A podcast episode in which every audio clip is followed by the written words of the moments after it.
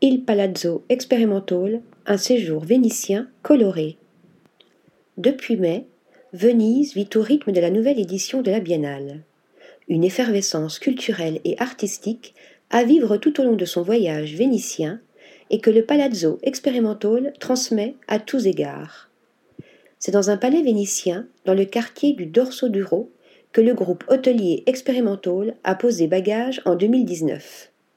Entre calme et vibrance touristique, l'hôtel se distingue par sa façade discrète qui recèle un décor intérieur conçu en hommage à l'Italie. Un aménagement signé par l'architecte française Dorothée Mélison, qui s'est inspirée du style vénitien auquel elle a insufflé un regard contemporain ponctuant les espaces de couleurs chaleureuses, de terrazzo et de laiton, avec des pièces de designers italiens iconiques. Un voyage authentique qui se poursuit à table au restaurant Adriatica. Le chef, Attilio Franzo, passé par le restaurant d'Ilia à Paris, y propose une cuisine marquée par la région adriatique. Des traditionnels cicchetti aux spaghetti al vongole, le cuistot italien retravaille avec une vision moderne les produits locaux et de saison pour en dévoiler avec subtilité de nouvelles saveurs.